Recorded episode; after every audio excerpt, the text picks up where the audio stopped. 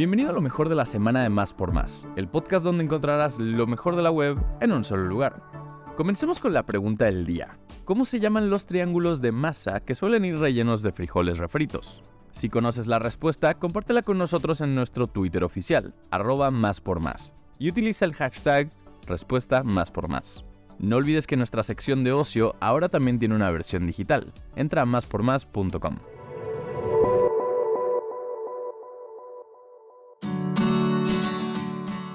Lola Palusa tendrá su propio documental. Acá te decimos dónde podrás verlo. De acuerdo con Stereo Gum, Paramount Plus anunció con bombo y platillo que le dio luz verde a una docuserie de tres partes de Lola Palusa. El servicio de streaming confirmó que este proyecto se llama Lola, The Story of Lola Palusa, y cuenta con la producción de MTV Entertainment Studios y Fun Meter, en colaboración con el actual promotor del festival, C3 Presents. Por si esto no fuera suficiente, también confirmaron que Michael John Warren, quien estuvo a cargo del documental Fade to Black de Jay-Z, es el director de esta serie. Según la misma fuente, el proyecto será la crónica de la salvaje, excitante y extrañamente simbiótica relación de más de 30 años entre el icónico festival y su fundador, la leyenda de la música Perry Farrell, y la evolución del ahora fenómeno cultural global que trasciende generaciones de fans de la música y artistas de todos los géneros. Tramo elevado de la línea 12 podría abrir por partes, dice Claudia Sheinbaum. Aunque por el momento no se puede señalar con certeza que el servicio que se ofrece en el tramo elevado de la línea 12 se irá chiquiteando, lo que sí pudo asegurar Sheinbaum es que los trabajos de rehabilitación se realizan con más velocidad. Todas las piezas que serán utilizadas en la rehabilitación del tramo elevado en la línea 12 ya están listas salvo una que aún está en fabricación. La mandataria también dio a conocer que, en lo que respecta al tramo que va por periférico, este ya solo está en trabajos de reforzamiento. Una vez que eso pase, se podría decir que hay una primera etapa completamente terminada. Rescatistas mexicanos sacan a la primera persona con vida en Turquía.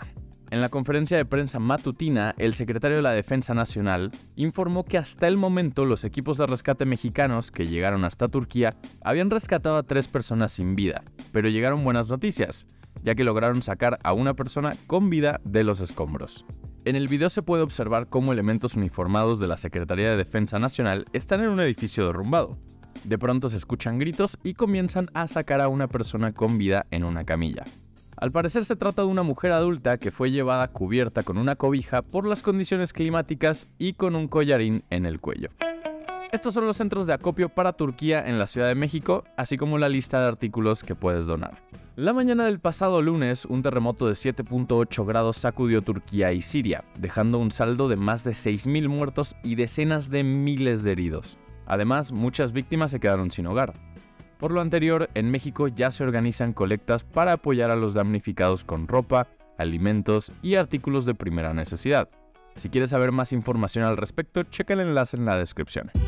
El más grande de todos los tiempos, LeBron James ya es el jugador con más puntos en la historia de la NBA.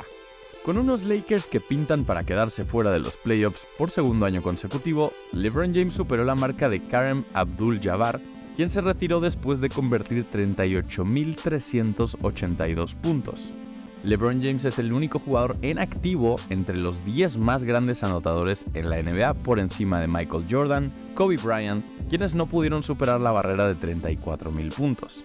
Su más cercano perseguidor en activo es su compañero en los Lakers, Carmelo Anthony, quien tiene 28.289 puntos, y Kevin Durant con 26.684. Interpol Falls, Pixies y más. Esto es lo que debes saber sobre el Corona Capital Guadalajara 2023. Para que se den una idea de cómo va a estar la cosa, el próximo 20 y 21 de mayo en el Valle VFG tendremos chance de ver a un cartelazo espectacular encabezado por Interpol, Pixies, Falls, Imagine Dragons, The Chainsmokers, Charlie Puth, M83, Regina Spector, Block Party y muchos más que seguramente armarán una fiestota de aquellas y nos regalarán momentos mágicos. Si quieres ver el lineup completo, te lo dejamos en la descripción de este podcast.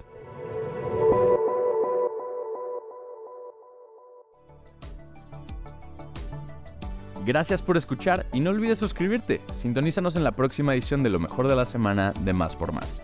el podcast donde encontrarás lo mejor de la web en un solo lugar.